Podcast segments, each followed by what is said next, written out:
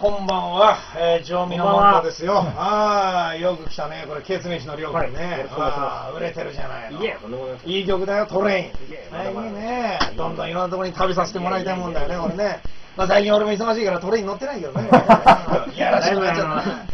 このコーナーはね、リスナーの日頃の怒り、不満、疑問、大増。ね嬉しい信じられないよ。普通だったらこれね、ゲストの皆さんってのはね、忙しいから帰っちゃうもんなんだけれども、ケツメイシはさすが懐が広い。フリーですねえありがたいね。これ困ってるのは事務所とメーカー。ラジオネーム白チョコボからの怒りのメールね。